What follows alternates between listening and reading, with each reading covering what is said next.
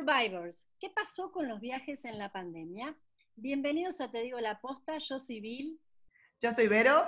Y hoy vamos a continuar conversando sobre las marcas sobrevivientes, como las llamamos aquí, que tenemos un súper invitado para eso, que nos contará sobre las estrategias de otro de los sectores, según nuestra perspectiva, que ha sido de los más golpeados en, este COVID, en este momento de COVID-19, y seguiremos con sector turismo, específicamente con la industria de los viajes.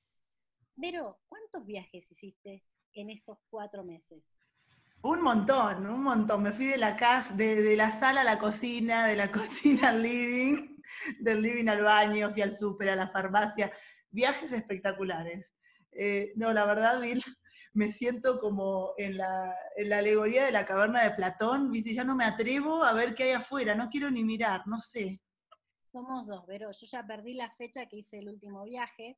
Es más, puse, hemos pospuesto muchos viajes que teníamos programados, también eventos, cambiamos la fecha en estos cuatro meses varias veces. Y también, como dijimos en el último podcast, no me he acercado a una web de viajes o de reservaciones en este tiempo, ni de casualidad. No, no, nada, nada. Pero, mira, eh, yo vivo en una colonia donde pasan muchos aviones y ahora siento que están eh, habiendo más. En estos meses escuchaba dos o tres por día, pero ahora parece que de a poco se está reactivando la situación, eso es bueno.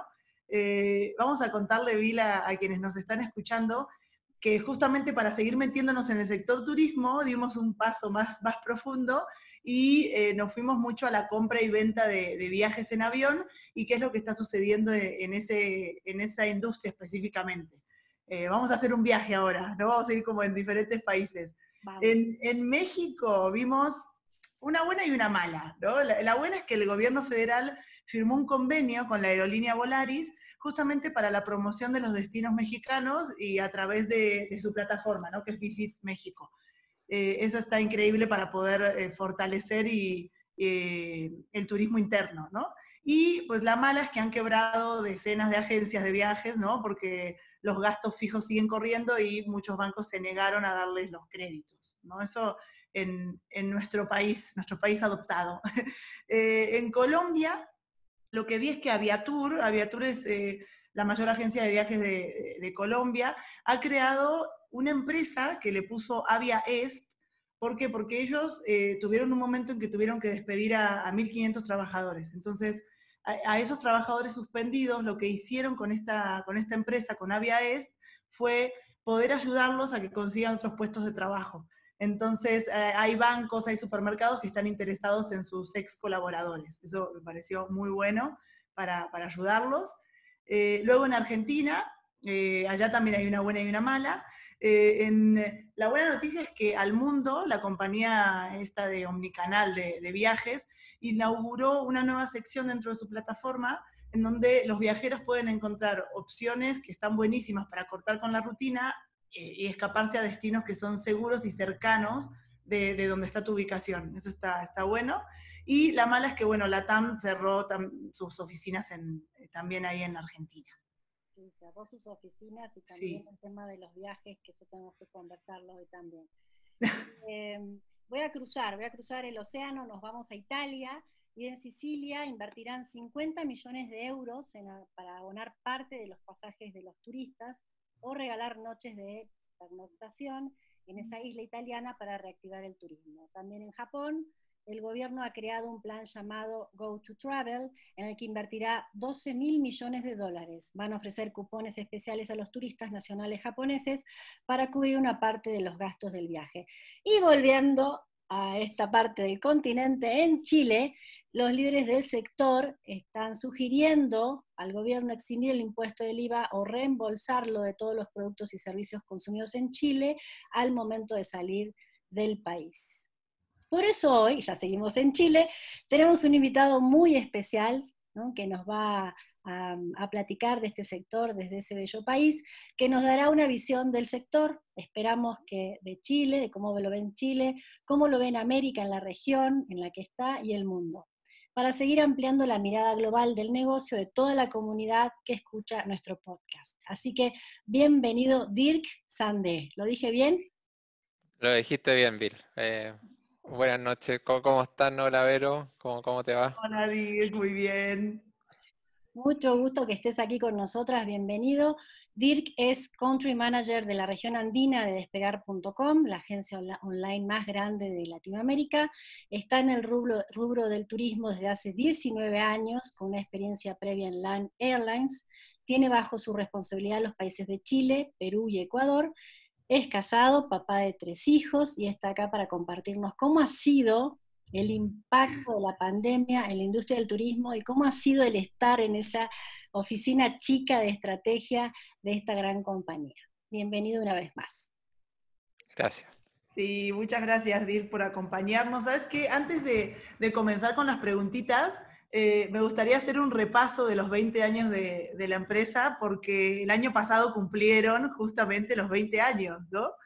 Ah, eh, es maravillosa la historia, ¿no? En 1999 nació la empresa, en 2009 incorporó hoteles a su oferta, en 2010 ya operaban en, 20 países de la región, en 2012 se convierten en la primera, eh, en la primera OTA, no sé si en, español también eh, son las mismas siglas en el mismo orden, ¿no? Pero bueno, eh, es en, la primera que lanza una app, o sea, estamos hablando de 2012. Eh, al, otro año, en 2013, su app llega a un millón de descargas. En 2014 suma nuevos productos, no solamente son eh, vuelos y hoteles, sino que complementa con experiencias para el viajero. En 2016 ya el 50% de su tráfico es mobile. 2017 un gran logro porque cotiza, comienza a cotizar eh, en la bolsa. 2019, 20 años, cambio de identidad, compra Falabella Viajes y además su app llega a las 50 millones de descargas. Y este año, ¿por qué no? En enero, ¿no? Eh, eh, hace la compra de, Best Day, que es la agencia de viajes más grande de México. Es, es impresionante la historia. Además leímos que en sus primer años en la apertura, en, 1999, a los seis meses ya tenían nueve, nueve países de la TAM con oficinas porque querían lograr una rápida expansión, así que fue impresionante. Sí, la, historia es súper bonita porque además es de, unos estudiantes que están haciendo su MBA en Estados Unidos y, ven que hay estas grandes plataformas de viajes online y se dan cuenta que en, Latinoamérica no hay, no hay nada parecido. Entonces dicen, bueno, pero ¿por qué, por qué no puede haber? Y, a partir de ese sueño nace despegar. Y imagínate, después de, 20 años, eh, ese sueño se, hizo realidad y bueno, eh, yo tuve la fortuna de estar en, en la alianza en New York, nos, invitaron ahí cuando, cuando tocaban la campanita y todo, y fue súper emocionante estar con, los fundadores y ver cómo, como todo ese, ese sueño se, hacía realidad y se, cumplía y, todo el orgullo que sentían, o sea, ese, ese espíritu emprendedor que finalmente se concreta en, algo eh, totalmente visible, digamos. Sí, totalmente, todo un visionario, Roberto y sus, socios, ¿no? Sus cofundadores, eh, magnífico, magnífico. Eh, ahora sí, vamos con, con, la primera pregunta que, que a nosotros nos, interesa muchísimo y seguro a, todos los que nos escuchan, que es cómo está Chile, cómo se sienten hoy con, todo esto, con, el COVID. Mira, estamos, estamos medio golpeados porque veníamos muy bien, eh, teníamos, teníamos relativamente bastante pocos casos eh, y muy, poco, muy pocas muertes. Eh, incluso estábamos como país siendo reconocido por, por muchos entes extranjeros como, como un ejemplo de, de, cómo llevar la pandemia. Y, de hecho el gobierno ya estaba hablando de, de, cómo volvemos a la normalidad, de cómo reaperturamos, de, de, la reactivación económica, de volver a los colegios, como que había mucha esperanza de que, de que esto iba a pasar eh, luego y de repente, desde un día para otro, eh, se dio vuelta la tortilla y empezaron a aumentar mucho los casos, empezaron a aumentar los muertos por día y, empezaron a, hacer confinamientos mucho más estrictos. Eh, y ahora ya más de la mitad del país está en, cuarentena total. Eh, hay muchos que llevan más de 100 días en, en sus casas. Encerrados. Eh, ya la última medida, eh, ya tenemos los que están en cuarentena, solo dos permisos para salir durante la semana para cualquier cosa. O sea, si quieres ir al, al médico, a la farmacia a comprar una bebida, bueno, tienes que pedir un permiso online y ese permiso te dura un par de horas. Y, si, y ahora salió una ley que si te pillan en la calle y no tienes ese permiso en tu celular o una forma de mostrarlo, eh, arriesgas cinco años de cárcel. Entonces, es muy, es muy estricto eh, porque, porque mucha gente no, no, estaba haciendo caso y salía igual y eso estaba ayudando a que, a, que se propagara el virus. Así que, bueno, Aquí estamos todavía esperando, todas las semanas eh, prolongan una semana más. Yo creo que vamos a seguir dos o tres semanas seguro. Y, bueno, ya yo creo que el retorno a los colegios yo no lo veo que, vaya a ocurrir durante, durante este año. Los chicos haciendo las clases online como, como pueden nomás. Eh, y bueno, todas las familias en, bajo un, un estrés de, toda la, de toda la situación que es, media desconocida. O sea, por ejemplo, a mí me gusta mucho hacer deportes al, aire libre, eh, correr en cerros y cosas así, y uno ve todas las montañas ahora nevadas, el aire puro, porque como no, no, hay, no hay mucha contaminación, eh, es como que dan, dan ganas de, estar ahí pero ahora solo me conformo con sacar fotos ¿no? Eh, y mirarlas. Qué tremendo, sí, porque además están ahí, se ven muy cerca desde Santiago, bellísimas las montañas, el aire increíble. Wow. Sí, No imaginaba que era así tan estricto el tema, que estaba así tan, tan estricto. Está muy, muy estricto. Sí. Y, cada vez se van sumando más, más comunas o más zonas. Entonces, sí, y estamos como con la capacidad hospitalaria eh, muy estresada sobre el 90%, entonces está como, no, no, llegamos a los niveles que llegó España e Italia, pero estamos, estamos cerca, entonces está como ese miedo a, llegar a ese punto que, que tienen que elegir a, a qué paciente toma el ventilador, etcétera. Entonces, por eso están tomando muchas medidas para que, para que bajen los contagios y baje la gente que, tiene que requerir atención especial. Claro, sí. No, es, es todo un proceso de adaptación, ¿no? De, de, todos, de todos. Y recién que nombraste a los niños, también para ellos es un gran cambio, ¿no? No poder salir, no poder estar con sus familias, no sé qué pensarán, ¿no?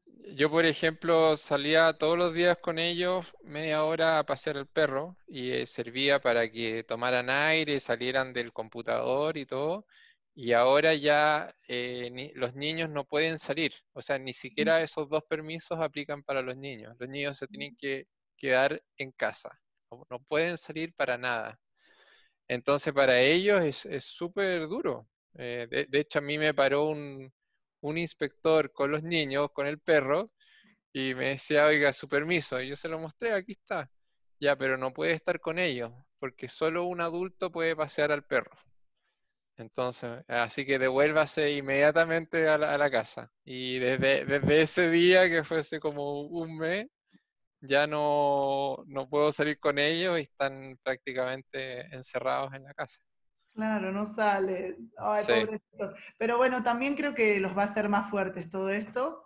Y, bueno, nosotras, te imaginarás, ¿no? Estando a más de 7.000 kilómetros de casa, de, la casa materna, paterna, eh, también se, se, hace difícil. Y justo eh, una de las preguntas que tenemos, que ojalá nos la puedas responder, porque es muy importante, es, ¿vamos a poder seguir viajando low cost? Por favor, o sea, van a seguir siendo como, como ahí eh, dicen mucho en, despegar, ¿no? Los viajes baratos y experiencias únicas, ¿no? Dentro de despegar. Mira, eh, bueno, para, para, tu, para tu alegría, sí, la posta, sí, eh, mira, a ver, esto, esto es súper simple. hoy en día hay muchos aviones, que es la, digamos, la oferta, mm. y, y la demanda está muy deprimida. Entonces, eh, esos aviones es muy difícil retirarlos del mercado. Ah, o sea, lo que están haciendo las aerolíneas es que los aviones antiguos, los que les queda poco tiempo, lo están retirando anticipadamente, pero el resto de los aviones que están relativamente nuevos o tienen pocos años, eso los, tienen que seguir volando. Entonces, eh, va a haber mucha oferta y con una demanda bastante deprimida, eh, eso, cualquier curso de economía te va a mostrar que los precios por, por, oferta y demanda van a bajar. Eso debería ser en, en una primera etapa. Eh, obviamente va a haber un ajuste importante de, de esta oferta. Todas estas compañías que, que, están entrando en Chapter 11 como, como la TAM, como Avianca, como Hertz, el Chapter 11 te permite eh, como deshacerte de contratos de manera bastante simple. Entonces, si tenías aviones arrendados o, auto, en el caso de Hertz, tú puedes ir donde el juez y decirle, sabes que yo ya no quiero este contrato y te lo autorizan y, ese contrato ya no sigue. Entonces, eh, la cantidad de aviones que tiene la aerolínea se va a reducir, la flota, eh, por lo tanto, seguramente eh, en un mediano plazo los precios van a, van a subir a medida que, se vaya ajustando la, oferta y la demanda. Y también otra cosa que, debería suceder es que van a haber menos, menos opciones de, viaje, digamos. No sé, por ejemplo, tú antes para ir de, un punto A al punto B, podías irte por, no sé, eh, por, por, distintas ciudades, por, eh, por no, te pongo ejemplo, como Panamá, por Bogotá, por Lima, por Sao Paulo, por Río. Por, y, lo que está pasando ahora es que las, las, líneas aéreas están, poniendo vuelos a, no sé, a las ciudades principales.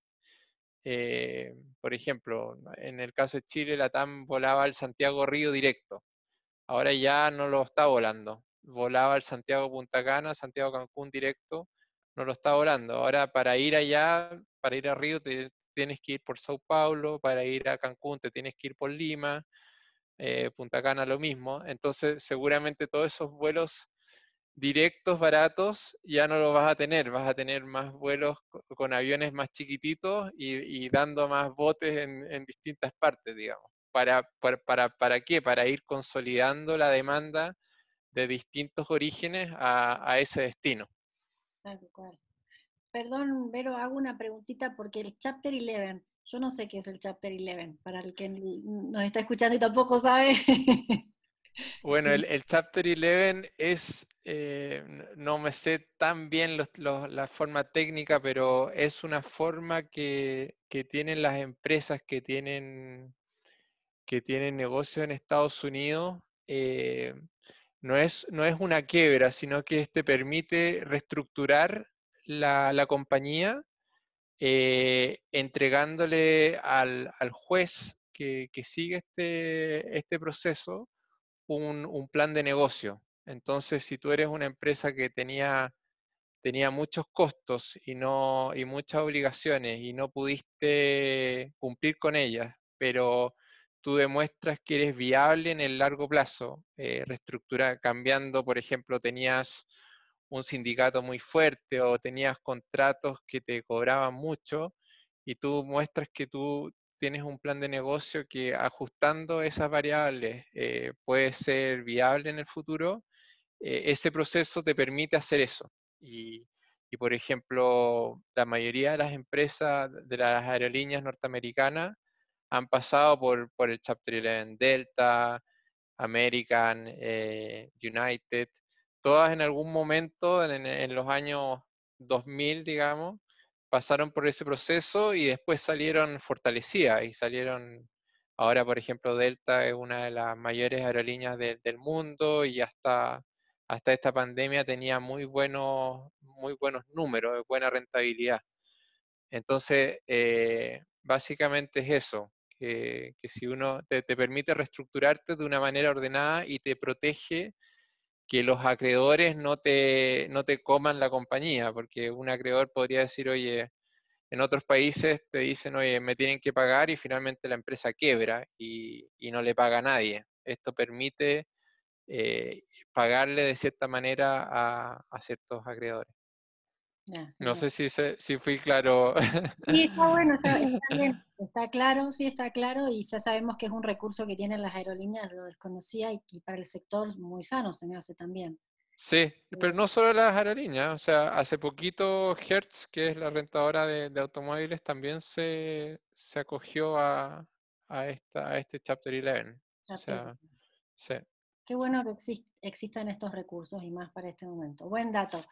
Eh, Dirk, y pensando en estos recursos o en estas posibilidades, pensando en oportunidades, tuvimos la oportunidad, valga la redundancia, de, leerte y de ver entrevistas que, que, te habían hecho, y mencionabas que esta pandemia los había agarrado con, con, caja, ¿no? Con tener su, caja tranquila, hicieron ajustes a nivel financiero y demás, y que realmente lo que habían recibido en este momento mucho eran, como yo imaginaba, como golpes de puerta de oportunidades de negocio. Entonces, preguntarte esto, ¿qué oportunidades de negocio están golpeando la puerta de despegar en este contexto que sería como, wow, es posible que, haya oportunidades de negocio? No lo dudo ustedes por, por el origen que tiene, que tienen y, por ahí tus, tus, comentarios de esto pueden ser muy buenos para gente que está en el sector, por ahí son pymes, y digan, ah, ok, mira, puede ser esto un buen sector para meterme y también para acercarse a ustedes.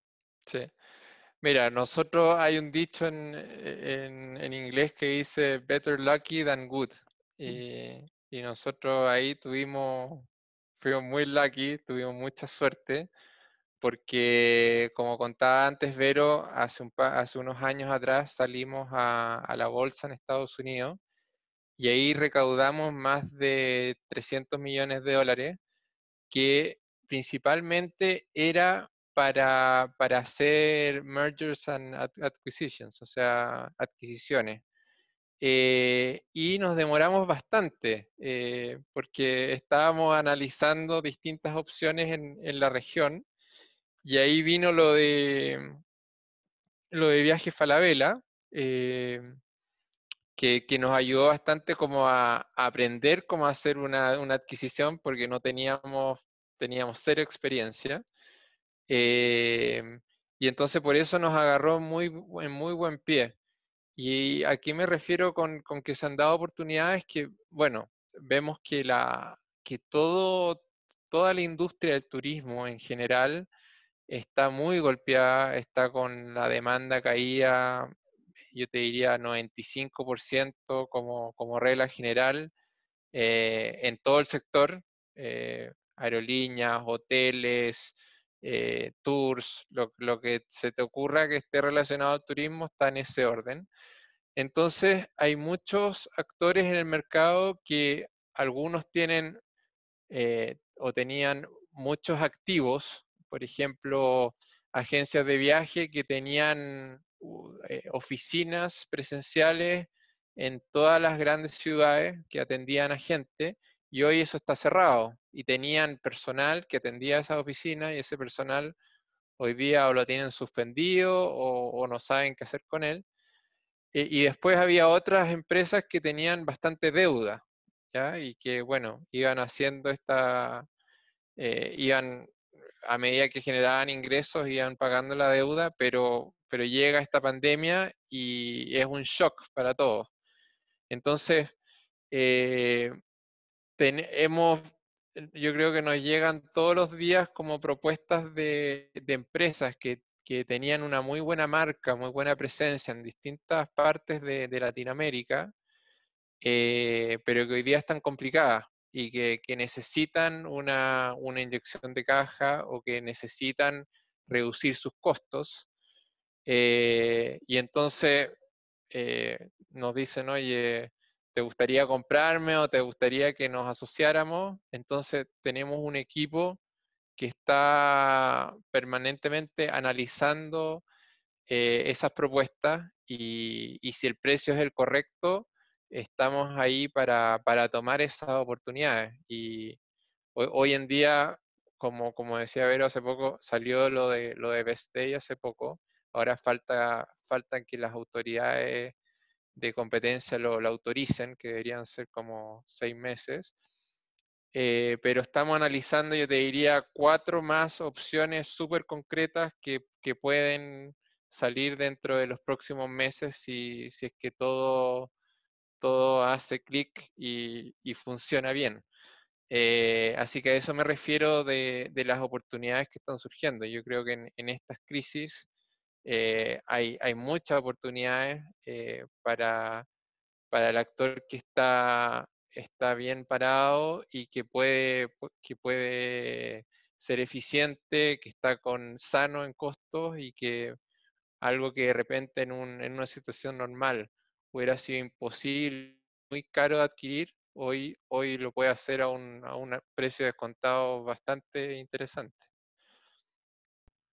Sí, Sí, qué, qué bueno esto que, nos cuentas, ¿no? Las diferentes oportunidades y, tal cual como dices, o sea, las crisis son oportunidades justo cuando tienes eh, ese respaldo también de poder hacerlo, ¿no? De, poder tener eh, ese apapacho, ese abrazo de, desde, desde lo que nos contabas, ¿no? Desde la inversión y lo que llegó desde la bolsa y cómo se pudo ir eh, creciendo, creciendo con estas cosas. Claro, claro, y también tuvimos suerte porque el año pasado, a fines del año pasado ya veíamos que, se venía como una, se hablaba de una recesión mundial, entonces tomamos hartas medidas para, ser eficiente en costo, ya a fines del año pasado, te diría noviembre, ya, ya, ya tuvimos un, una reducción importante en costo. Entonces cuando, cuando llegó esta pandemia a principios de año, ya nos agarró en bastante buen pie eh, y bueno, acabamos de hacer otra reducción más, entonces, y, pero todavía seguimos estando muy, muy enfocados en, proteger esa caja y en, y en ser eficientes y, estamos renegociando todos los contratos que tenemos eh, y también trabajando con, los gobiernos en, en formas de financiamiento. O sea, hay algunos gobiernos que, han sido más activos que otros en, dar ayudas al sector, en, ofrecer créditos, en, ofrecer reducciones de, algunos impuestos. Entonces estamos súper activos en también tomar esas oportunidades, porque uno tiene que estar ahí y postular y hacer el papeleo, y muchas veces son el gobierno, no sé, entrega, te, te voy a inventar, 500 eh, millones de dólares o 5 mil millones de dólares, pero, pero eso se acaba súper rápido porque hay una necesidad tan grande que todas las empresas están ahí, entonces si uno no se, no se aviva y no se pone en la fila y saca su número y tiene todo el papeleo que se necesita en orden, ya nos pasó en algunos países que, que esa plata se, se acabó y, ahora tenemos que esperar a, un, a una segunda tanda o otra etapa más. Eh, entonces hay que ser súper ágiles y, y, moverse rápido. Sí, aprovechar la oportunidad en el momento. Bueno, ya vamos a, ir conociendo las nuevas, las nuevas inversiones de, despegar. Eh, sabemos que, igual hablando un poquito de la parte de desarrollo y tecnología que tiene despegar detrás, eh, sabemos que antes compraban eh, ¿no? en los inicios los softwares eh, desarrollados en India, ya luego de, fueron armando ¿no? sus equipos de desarrollo propios. Entonces, ¿Despegar es una agencia de tecnología, una empresa de tecnología o de viajes? Muy, muy buena pregunta, pero sabes que esa pregunta ha estado en la compañía como discusión por muchos años. Y yo te diría que la mitad te contestaba una cosa y la mitad te contestaba lo otro eh, ya habían como dos, corrientes, eh, porque la verdad es que teníamos en la compañía, llegamos a tener eh, casi mil desarrolladores, eh, programadores. en Argentina hay una muy buena escuela de, desarrolladores y yo te diría que, cada desarrollador que sale de la facultad de la universidad tiene, tiene trabajo asegurado y de por vida y muy bien pagado y, se los pelean, o sea, eh, son, son, muy cotizados. Eh, entonces, teníamos una, una, gran cantidad de, desarrolladores y de, tecnología, digamos. Entonces, muchos decían, bueno, somos una empresa de, tecnología que podría vender cualquier cosa y por casualidad vendemos viajes. Pero en realidad podríamos vender refrigeradores, podríamos vender ropa, lo que sea. Eh, pero después había otra corriente que era, que era no, nosotros eh, estamos vendiendo experiencias, estamos vendiendo viajes, eh, nos preocupamos del cliente, necesitamos entender las, las, necesidades que tiene el cliente, cómo acompañarlo en su viaje, cómo estar ahí cuando, cuando tenga un problema, cómo hacer más, más simple, todas las de, de la app, de cómo con la app a través de, de tu viaje, de poder eh, ir de repente, llegaste a Cancún y quieres comprar un tour y sacar tu app y con un clic poder, poder comprarla, o que te diga, sabes que mañana va a estar lluvioso en Nueva York, entonces tienes estas opciones para, poder hacer. Entonces, en general, poder eh, ir, ir acompañando al, viajero y, facilitarle su, su viaje. Entonces, la pregunta eh, es compleja. Yo te diría que, por, por, mi lado, yo te diría que somos una, una empresa de viajes, pero con, con mucha tecnología, digamos. Y, estamos hoy en día tratando de ser muy eficientes en costo, en automatizar procesos, en sistematizar procesos, de manera de, de ser los ganadores en costo. ¿Te fijas? En, en, en todo lo que viene post pandemia, queremos ser muy, muy eficiente en, el costo unitario por, transacción, digamos. Entonces, si nosotros vamos a estar adquiriendo estas empresas, es poder tomar empresas que son, que, tienen un modelo de negocio interesante en cuanto a, a ingreso, a marca, a venta, pero de repente en costos tienen muchas manualidades, tienen mucha gente y que nosotros eso lo podamos eh, eficientar. Eh, entonces, tomar como el lado bueno que tiene esa empresa, pero con todo el lado es súper eficiente en costo de, nosotros. Por ahí viene. Claro, claro, está ahí dividida esa pregunta. ¿Y desarrollan, eh, dentro de Despegar, desarrollan tecnología para otros sectores o no, solo viajes?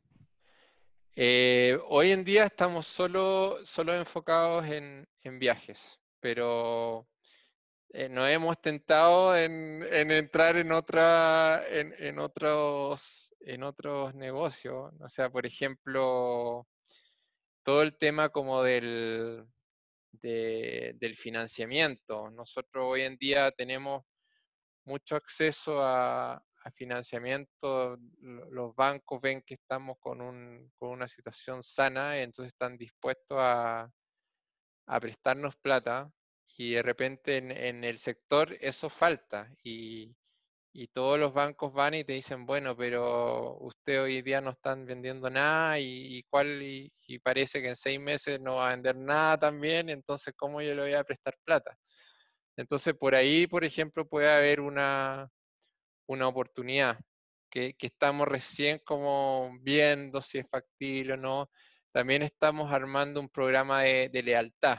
Eh, que es todo, un programa de, puntos y eso está relacionado con viajes, pero está también relacionado con todo el mundo financiero y, tarjetas de créditos y bancos y, poder como eh, tú con tu tarjeta despegar puedas eh, ganar puntos por tus viajes y, también tener eh, mejores condiciones. Entonces, nos hemos tentado, pero estamos tratando hoy en día de estar súper enfocados en, nuestro core de, negocio, que, son, son los viajes y turismo. Voy a aprovechar y preguntar esto de las oportunidades de negocio. Vamos a seguir con esta pregunta.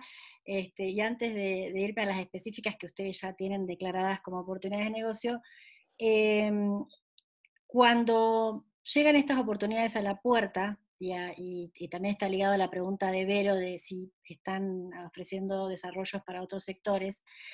¿Qué es lo que les despierta, eh, a ver, el, olfato, el buen olfato? Mm, esto sí, mm, esto no, como para dar pistas a quienes puedan estar escuchando, que digan, ah, voy a acercar a despegar, pero a ver, ¿qué, ¿qué platillos están deleitando a despegar en este momento? Mira, nosotros buscamos mejorar la propuesta de valor a nuestros clientes, ¿ok? Entonces, si hay, si hay algo que nos complemente y que, nosotros hoy en día no tengamos mucho expertise eh, y que por el otro lado eh, sí, sí lo tengan, eh, eso para nosotros es súper, negocios complementarios a nuestros son súper interesantes, ¿ya? Y ahí te, voy a dar como ejemplo. O sea, en, el caso, por ejemplo, de, Best Day, es un, primero está en un mercado que eh, es súper importante. México como mercado de turismo, uno de los 10 más grandes del mundo. Eh, y que para nosotros era un, mercado prioritario y nosotros teníamos relativamente una baja participación de mercado. ¿okay? Eh, y Best Day tenía cosas particulares que también eran súper atractivas para nosotros, que tenía un negocio receptivo súper fuerte. Yo te diría que e, era el, negocio receptivo más grande y, líder de Latinoamérica. ¿A, ¿A, qué me refiero con negocio receptivo?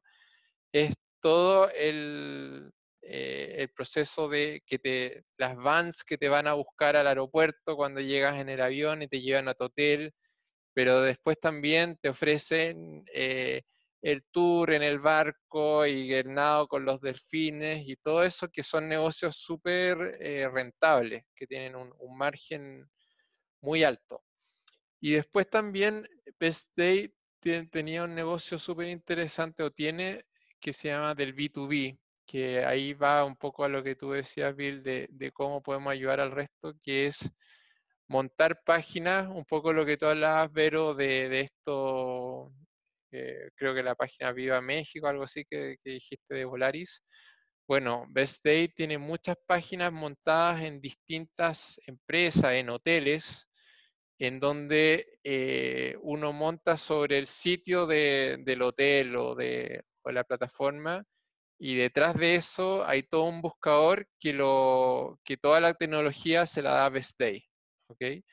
Eh, entonces, finalmente el, partner, el hotel o, la aerolínea, etcétera, no, tiene que hacer mucho y finalmente compartimos los ingresos que se generan. Entonces, eh, creo que a futuro eso yo creo que se va a seguir agrandando y, yo creo que eso, por ejemplo, lo podemos expandir a toda Latinoamérica. El mismo tema del receptivo, nosotros hoy en día en, receptivo en Latinoamérica no, no, somos buenos.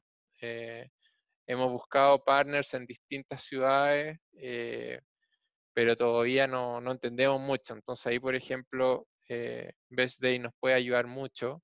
También ellos tienen una estrategia multicanal súper fuerte. ¿Y a qué me refiero con eso? Nosotros como Despegar somos muy fuertes en, la página, en todo, el, en todo el cliente que le gusta buscar por internet y, se siente cómodo con eso y que eh, a él le gusta elegir su hotel de los mil que hay en Cancún y buscar distintas alternativas. Pero después hay otro tipo de clientes que les gusta el cara a cara, que hay una, persona física que los atienda, que, esté detrás del mesón, que le diga, mira, este hotel en Cancún es bueno para los niños, o este es bueno para las parejas, y este tiene esta cosa, y yo estuve ahí y te recomiendo esto. Entonces, eh, eso a nosotros nos complementa mucho porque nos permite llegar a, otro tipo de, de segmento, a otro tipo de clientes que en Latinoamérica siguen, sigue existiendo mucho, mucho cliente que todavía quiere que, lo atiendan físicamente. Eh, más del 60% de, las compras en Latinoamérica sigue siendo por un canal offline.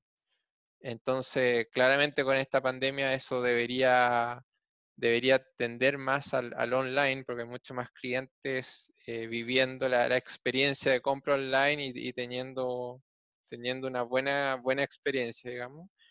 Em, pero finalmente, eh, tanto Best Day como, como Viaje Falabella son negocios que han complementado nuestro, nuestro core y hacen que nuestra, nuestra propuesta de valor frente al, cliente sea, sea mejor.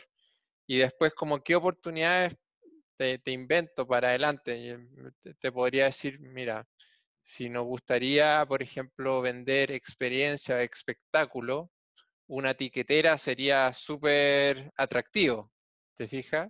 Una empresa que, que sabe muy bien eh, cómo, cómo vender espectáculos y te, te elige la que tú puedes elegir el asiento y, y la experiencia que tienes como cliente eh, eh, es, fluida, bueno, para nosotros eso nos complementa mucho porque, no sé, tú si vas a Nueva York vas a ir a Broadway y vas a ir a ver una obra o, o si te, te gusta un, un, grupo de música, vas a, vas a seguirlo. Eh, entonces ahí hay muchos clientes que hacen viajes por, por otro motivo eh, ligado a un eh, espectáculo, que en México le gusta viajar a ver la NFL. Entonces, que eso complemente nuestra propuesta de poder venderte el vuelo, venderte el hotel, venderte el, la van que te lleva al hotel, después venderte el espectáculo, es fantástico, porque te tenemos, tenemos en todo tu, proceso de, de viaje y, en cada cosita vamos sacando algún, algún margen. Entonces, y después si tienes una buena experiencia, tú vas a decir, bueno, eh, el próximo viaje lo, lo, hago con Despegar o con Best Day o con Viaje Falabella. Entonces, por ahí, yo creo que respondiendo a tu pregunta, Bill, eh, ahí están las oportunidades en, en, negocios que, que, complementen nuestro core y que aumenten la, la propuesta de valor hacia el cliente. Gracias, Dirk. Qué, buen, qué buena aposta nos tiraste. y ahora, imaginándonos tu negocio, yo eh, una de las preguntas justo era esa, ¿no? ¿Cuál es el beneficio, la expectativa de beneficio con estas dos compras de Falabella Viaje y de Best Day y las que van a hacer? Eh, para el consumidor, me la respondiste claramente, eh, sin haberla hecho, muy bien. Claro. Pero bueno, ahora yo me imaginaba y digo, bueno, ¿cuál es el límite? ¿no? ¿Hasta dónde se quieren extender? Porque digo, bueno, por ejemplo, si me voy a Nueva York y hace frío, voy a, tal vez quiero comprar ropa antes de irme, entonces también voy a tener la solución de ropa. O sea, ¿hay límites para eso respecto al concepto de hasta dónde quiere llegar el negocio? Eh, o no? Sí, yo, creo que eh, es buena, buena pregunta, pero yo creo que uno tiene que, que enfocarse en su negocio core. O sea, ante como yendo a tu ejemplo de, bueno, me quiero comprar ropa, oye, ¿te meterías a, a vender ropa? Y no me, no me lo imagino. O sea, yo me lo imagino más estar en los servicios turísticos asociados a, a tu viaje. Y, y todo lo que, lo que te mejore tu, tu viaje, que te, que te dé información o que te permita eh, que toda esa experiencia de tu viaje sea mejor. Pero ya si, si quieres comprar ropa o, cosas por el estilo, creo que van a haber sitios que, que son mucho mejores que el nuestro y que están especializados en eso y que, que nosotros no, no, conocemos. Ahora, obviamente, uno nunca tiene que decir nunca. Si, si hay algo que, que de repente te, te, hace mucho clic, eh, lo, lo, analizaríamos, pero yo no, hoy en día no, no me lo imagino, no, no, no, está en mi cabeza eso. Y hago otra pregunta también para dimensionar el, el, negocio. Por ejemplo, también, o sea, el rol va a seguir en términos de negocio, lo están pensando como intermediarios o ya, por ejemplo, tener hoteles, comprar aviones, hasta ahí sí. Buena pregunta. Eso también, esa, esa, discusión también ha estado internamente, casi como, oye, ¿por qué no nos compramos un hotel y, y lo vendemos nosotros? O sea, por ejemplo, nuestra casa matriz está en, en Puerto Madero, en Buenos Aires, y yo te diría que en, en los buenos momentos eh, yo creo que todos los días habían 10 habitaciones de, de, Buenos Aires cerca de Puerto Madero ocupado por, por distintas gente de, de, despegar que estaba viajando y usándolo. Y uno decía, bueno, ¿por qué no tenemos nosotros esos 10 departamentos, cosas así, y, lo, y, y, que lo usen nuestros empleados y cuando están desocupados lo, lo comercializamos? O sea, eso, eso ha estado. Y, y sí exploramos eso, ¿ah? o sea, el, año pasado fuimos muy intensivos en comprar cupos con las aerolíneas, con, los hoteles, en, en pre-comprar, y también en, comprar charters, o sea, comprar un avión entero o par charter. Eh, entonces, finalmente, ya a hoteles también le decíamos, oye, te, compro eh, todas las semanas tantas habitaciones, te las precompro. Mira, yo me, si no las vendo, yo me como, me como ese riesgo y la pérdida, pero, por ejemplo, lo hicimos en Cancún. Y en Cancún es un mercado súper importante para nosotros, pero tenemos clientes llegando todos los días de Chile, de Perú, de Brasil, de Argentina, de Colombia, de México. Entonces, finalmente tenemos un poder de consolidar la demanda y, si nosotros, y también podemos eh, dirigir esa demanda, porque, porque en nuestro sitio, si en, la, en las primeras posiciones ponemos un hotel o un get muy activo, justamente, por ejemplo, el, que habíamos precomprado, eh, hay estadísticas que eh, en las primeras tres posiciones se, realiza el 60% de, de la venta, ¿te fijas? Entonces, eh, y, con eso nos fue, nos fue súper bien. fue una, una súper buena experiencia y cada vez estábamos aumentando más. Entonces, de ahí al siguiente paso, yo te diría que era como un proceso natural. Eh, también en Brasil trabajamos, por ejemplo, con, una ciudad que quería promover su turismo y fuimos con, las autoridades locales y le dijimos, mira, yo te mando un avión toda la semana, todos los sábados va a venir un avión desde Buenos Aires lleno con turistas eh, para, para llenar tus hoteles. Y eso para el destino era, era súper atractivo. Y entonces el destino brasileño nos, apoyó, eh, los hoteles también, porque finalmente todo, ese tráfico de gente genera una, economía circular que, eh, derrama en, toda la ciudad y en toda la gente. Qué bueno eso, Dirk, ¿eh? qué bueno esa estrategia, genial. Hasta me imaginaba que con Airbnb pueden hacer lo mismo. Pero antes de meternos ahí, antes de meternos ahí, hago ya la pregunta, este, y es, bueno, con todo esto, ¿hacia dónde va a despegar? O sea, ¿cuál es, cuál, qué es lo que están buscando? ¿Quieren ser la plataforma de viajes más grande del mundo? O sea, ¿cuál es el, mundo que se imaginan, hacia dónde van a llegar, hacia dónde nos van a llevar, viajes a la luna. Sí, yo creo que el mundo es muy ambicioso porque existen empresas como, como Expedia o como C-Trip que son muchísimo más grandes que nosotros. Y finalmente, si nosotros, no sé, como somos el pescadito que se está comiendo a pescaditos chiquititos, vienen unos tiburones atrás nuestros mucho más grandes que incluso nos pueden comer a, nosotros. Pero yendo a tu pregunta, eh, a nosotros nos gustaría ser líderes eh, y consolidar nuestra posición en Latinoamérica. Eh, creemos que todavía hay mucho espacio por, por crecer en Latinoamérica. Si uno ve los, los viajes por, por millón, por habitante en la región eh, son mucho menores a los que existen en, Estados Unidos, en Europa.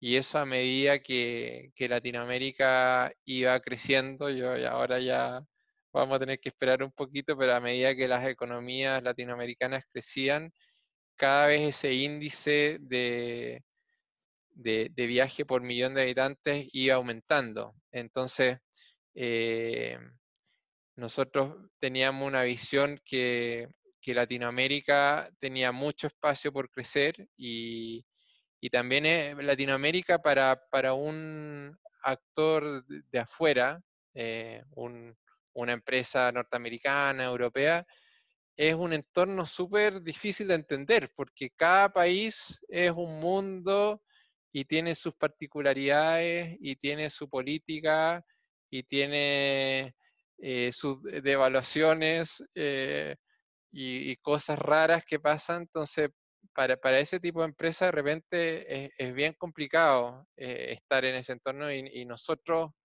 en general tenemos ese know-how, tenemos el, talento local, tenemos los contactos locales, entonces nos sentimos en una posición eh, bastante fuerte dentro de, Latinoamérica y creemos que con esto eh, podemos consolidar esa posición, eh, volver a, tener el, liderazgo que teníamos, volver a ser la empresa de unicornio, como le dicen en, Argentina, con un, un, valor de mercado de más de mil millones de dólares. Esa es como nuestra, nuestra ambición.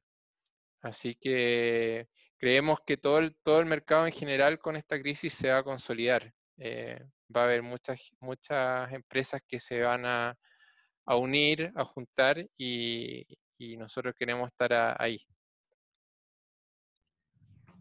Wow, grandes cosas, grandes cosas. Oye, te tengo que hacer una pregunta obligada. me voy a poner seria. Aunque no me estoy viendo en el podcast, yo me voy a poner seria. Em, Sabemos que ya te lo han preguntado, así que acá no nos puedes engañar de las respuestas que ya hemos escuchado. Creo que la RP de despegar va a decir, no, va a responder otra cosa. Bueno, no, la RP se queda afuera, la RP. Ni, em, siquiera, ni siquiera sabe que estoy haciendo esta entrevista, así que imagínate. Muy bien. Me, va, a matar. ¿eh? Entonces nos va a responder oh, una mega posta. Una mega posta. Eh, no, es algo, eh, es algo muy importante, que es, ¿cómo ves hoy, a la fecha, ¿no? ¿Cómo ves la recuperación del sector para América y el mundo? ¿no? Pero realmente, ¿cómo se ve mm. la recuperación? O sea, ¿despegar va a despegar? Sí, eh, mira, esa pregunta es dura porque nosotros, nosotros yo creo que muchos creíamos que la recuperación iba a ser mucho más rápida. Eh, viendo, viendo hacia atrás, no sé si se acuerdan el 2001, las Torres Gemelas, el 2007, la, la crisis subprime, que fueron crisis súper fuertes en el mundo, eh, la recuperación fue bastante rápida. Eh, y, mucha gente siguió viajando, pese al shock que hubo en el mundo. Eh, esta como eh, hibernación que ha tenido los viajes y, el mundo en general no, se había visto y creo que ningún gurú lo, lo pudo haber predicho. Eh, entonces, ¿cómo se ve? Nosotros creíamos que, que iba a ser más rápida y está siendo mucho más lenta, mucho más lenta. Eh, ya llevamos tres meses y los números siguen caídos al 95, a veces 93, a veces 90. Eh, y después, ¿cómo se ve la recuperación? Bueno, ahí hay gente que, difiere, que, que, va, a ser, va a ser rápida y ahí hay como señales de esperanza. Uno ve, por ejemplo, Europa que que como que ya están, están reabriendo restaurantes, están reabriendo hoteles, etc. Em, pero, a ver, nosotros, nuestro, nuestro pronóstico es que debería ser bastante lento y que deberíamos tener los niveles que teníamos de, venta o de viaje del 2019 en como tres años más. Eh, incluso hasta, algunos dicen hasta cuatro. Eh, entonces eso es, bastante, eh, porque en general uno después de una crisis casi al, año después ya está como 10% o 15% abajo y ya el otro año ya está, sobre. Entonces, eh, una recuperación lenta y duradera. esa sería la, la respuesta. Y ojalá que no hayan, que no hayan rebrotes y, cosas así, porque eh, eso lo, va a dificultar. Pero lo que también se está viendo que muchos países están, siguen poniendo eh, barreras y deberíamos ver. Eh, ahora España está reabriendo, pero se dice que este fin de semana va a publicar una lista de, de 15, 20 países de que pueden, que está permitido entrar, pero el resto no, no va a tener permitido hasta que se cumplan ciertos indicadores de ese país. No sé, cantidad de, contagios por millón, cantidad de muertos. Eh, entonces, puede, o sea, por ejemplo, nosotros ahora en Chile somos los, casi los leprosos del mundo. Yo creo que ningún país nos va a dejar entrar hasta que se demuestre que, la situación está controlada. Entonces eso también puede dificultar aún más la, recuperación. O sea, por un lado está todo como recobrar la confianza del cliente, que, que la gente se, atreva nuevamente a, viajar y seguramente ahí lo que deberíamos ver al principio es que eh, la gente va a tender a hacer vuelos, vuelos nacionales o incluso usar su, carro para ir a, destinos cercanos. Eh, y también buscar lugares, privilegiar lugares que eh, tienen medidas de, sanidad súper super claras y que le den confianza y, seguridad. Eh, entonces seguramente los viajes internacionales se van a demorar más y lo que deberíamos ver es una recuperación más rápida en los destinos domésticos. Entonces, al menos de lo que preguntaban al principio de los vuelos low cost, seguramente en los destinos domésticos eh, de México y de Latinoamérica debería, debería haber eh, una recuperación más, rápida y, eso en general es bueno para, los hoteles y para los, países porque eh, les permite reactivar su economía con, con, el tráfico doméstico. O sea, finalmente las divisas quedan en, en el país, digamos. Eh, y no, no salen, digamos, a otros lados. Súper, súper, súper, gracias por compartirnos también esta exposta, esta dura realidad, pero que al final tiene sentido lo, lo que decís respecto a cómo va a ser la reactivación. También nos compartían en los hoteles, nos contaron, más o menos nos están viendo la misma película de, de reactivación, así que nada, todo indica que así va a ser. Paciencia, ¿verdad? Sí.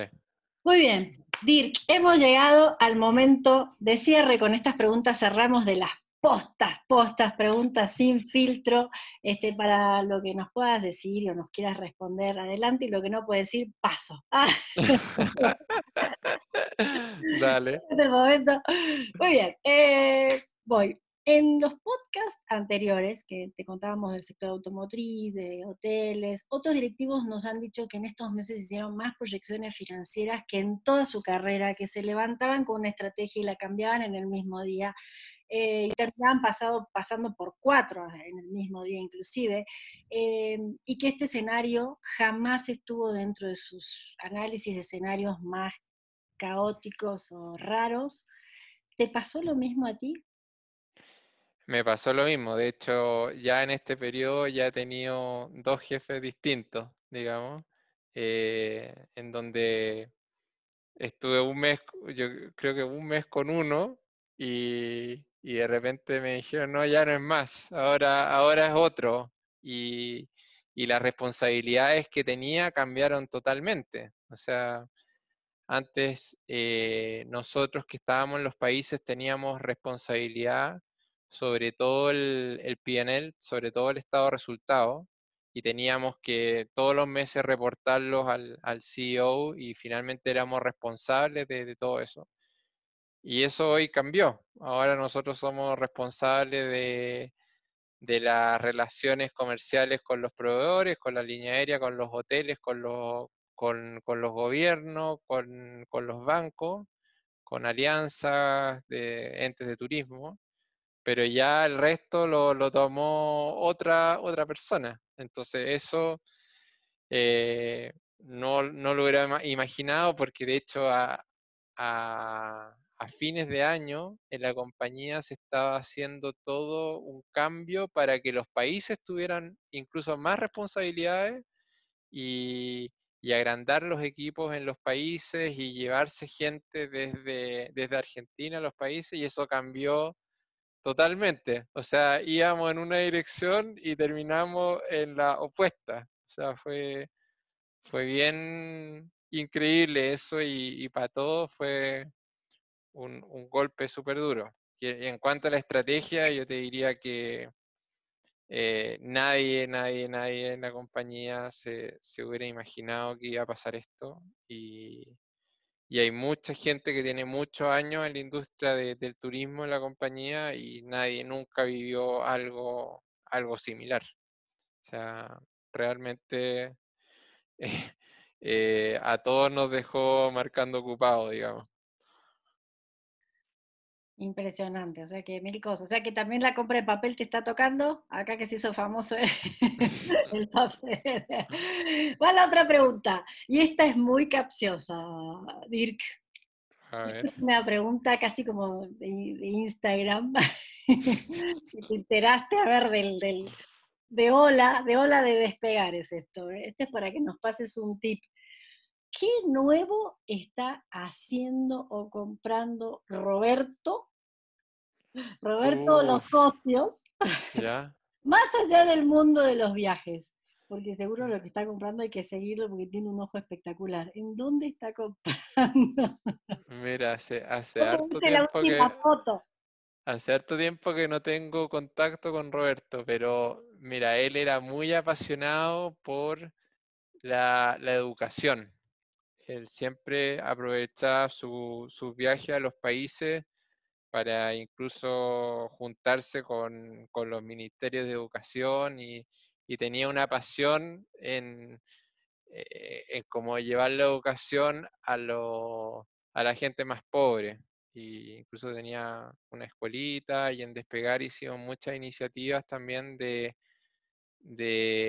llevar gente de, como, hacer una pasantía en despegar y de repente incluso eh, gente se, quedó y ahora es profesional. Entonces yo creo que Roberto anda, anda metido en eso, que, ha sido su pasión de, toda la vida. Y el resto de los socios, bueno, estaban muy metidos en, la fintech, en, en los negocios de em, de prestar dinero vía online, etcétera, etcétera. Y, también me acuerdo otra anécdota que cuando mi, jefe se estaba yendo a despegar, eh, yo le dije, bueno, ¿y en qué estás ahora? Me decía, no, estoy, estamos viendo una, una aplicación que te permite, te permite comprar tus compras como de supermercado y que te la lleven a la casa. Y decía, pero eso como que no, no sé, no lo, encontré medio raro. Y bueno, a, a los meses ya está Corner Shop y Rappi y todo. Y no sé si, si están metidos en eso, pero, pero sí tenían el, el buen olfato de, de que venía esa tendencia. O sea, eh, en general ellos están, y también, bueno, están también en, muchos temas como inmobiliario, eh, en distintos países como para diversificar su riesgo, eh, invirtiendo en, distintos países de, la región. Bueno, está bien, hay olfato, eso sí que es. Puedes ver las predicciones o puedes seguir a Roberto y los socios. Claro, claro. Como los que siguen a, Warren Buffett. Sin duda, tuvieron muy buenos. Que, by the way, sacó todas su, todas sus inversiones que tenía en, en aerolínea. dice que no, no, va a invertir nada porque está, está muy riesgoso ese, esa industria. Sí, sacó todas sus inversiones de Delta y de Southwest y, distintas compañías que tenía él invertido. Sí, fue lo primero, lo primero que sacó Warren y así todos. ¿Qué pasa? ¿Por qué está sacando dinero de ahí? Y, muchos, muchos lo siguen, entonces eso generó un efecto manada y, bajó el precio de, las acciones. Sí, sí, sí, tal cual, tal cual. Em, eh, tenemos, tenemos una pregunta que es muy rápida porque solamente tienes que contestar sí o no y es la última. Dale. Eh, ¿Les ha funcionado el cambio de imagen del año pasado? ¿Sí o no? Uh. Eh, para el objetivo que estaba diseñado, sí. Sí. sí. Porque era necesario un cambio. Era necesario un cambio. Muy bien, a mí me encantó, me encantó ese cambio. Yo tengo una relación muy emocional con Despegar porque el pasaje que me compré para venir a vivir a México lo compré a través de Despegar, entonces cambió mi vida. Entonces, eh, seguro ustedes están, y se ve y se nota que están detrás de, todo esto de, cambiar vidas de, muchas personas. Sí, yo, yo también tengo un vínculo emocional y de hecho de la, de la marca antigua me, me traje a mi casa como una, una gran D de metal que teníamos a la entrada de la oficina, que, que me dijeron, por favor, sácala porque el lunes no puede estar, y bueno, me la traje y aquí todavía está. Y también un, un, cartel grande con que cuando hacía las entrevistas en televisión también aparecía. Entonces, porque uno tiene su corazoncito de, de todos esos años. O sea, Totalmente, además la D es tu inicial, está buenísimo. Exactamente. La, D de dir y de despegado, no, increíble. Muchísimas gracias por, toda, por todo, todo, todo lo que nos has dicho. La verdad, unas postas increíbles. Nos llevamos, vamos a, vamos a enumerarlas porque son, son bastantes, ¿no, Bill? Las postas que nos dio Dirk. Geniales, muy buenas, gracias Dirk. Realmente que para el que escuche el podcast, por ahí va a durar un poquito más de tiempo, pero vale cada minuto. Sí, tal bueno, creo, creo que si duró harto es porque estuvo, estuvo interesante y, espero que a, todos los, que lo escuchan les guste. Sí, muchísimas gracias. Vamos a ver las postas que se llevan hoy. Postas que, si bien vienen de un sector de, turismo y de viajes, se pueden aplicar a cualquier otra industria también. Eh, hablamos sobre la situación de Chile ¿no? en esta pandemia, hablamos de que vamos a seguir viajando low cost eh, en una primera etapa, luego va a haber un aumento en una etapa eh, intermedia, se van eh, a, consolidar las rutas de viaje, rutas que van a desaparecer, nos contó sobre el, el Chapter 11 también, ahí también nos contó que se pueden encontrar muy buenas oportunidades dentro de una crisis, ¿no? Solo siempre estar preparados y atentos a, la oferta y a la situación, la importancia del desarrollo tecnológico para poder hacer diferentes negocios, aprovechar esa fortaleza de los negocios receptivos, los negocios B2B, la omnicanalidad, eh, siempre también para beneficiar al consumidor final, eh, a magnificar esa experiencia, eh, a dirigir la demanda, ¿no? eso es súper importante, a no dejarse comer por el pescado más grande, es muy, muy buena aposta también, eh, algo que, nos interesa muchísimo, esto de que hay espacio para crecer en Latinoamérica, eh, algo muy, muy certero también, eh, que la recuperación va a ser dura, va a ser lenta, mucho más lenta de lo que, de lo que se pensaba, que ya esta hibernación sí, de los viajes nunca se había visto antes, pero algo muy importante que esperan la recuperación de los niveles de viajes en tres años más. ¿sí? Entonces, teniendo como referencia los, los viajes del último año. Un montón de postas. Muchas gracias por acompañarnos. Ya saben que pueden encontrarnos en Spotify, como te digo, la posta, en nuestro canal de YouTube, que es Dime la Posta. Se suscriben, aprietan la campanita ahí para que les lleguen las notificaciones, eh, ya que cada miércoles tenemos un nuevo episodio para ustedes. Eh, nos pueden encontrar a nosotras en Instagram como, yo estoy como arroba vero de coworkers y Bill está como arroba Vilmita, la última con Y. Y también en LinkedIn yo estoy como Vero Goyeneche y Bill está como Vilma Barreras. Tenemos nuestro correíto que es dimelaposta.gmail.com para que nos escriban, nos digan ahí qué postas quieren seguir escuchando, de qué sectores, de qué industrias. Eh, nos comparten su negocio y, vamos a, a encontrar ahí muchísimas postas. Bueno, muchísimas gracias por escucharnos. Adiós. Adiós, un abrazo y digan las postas.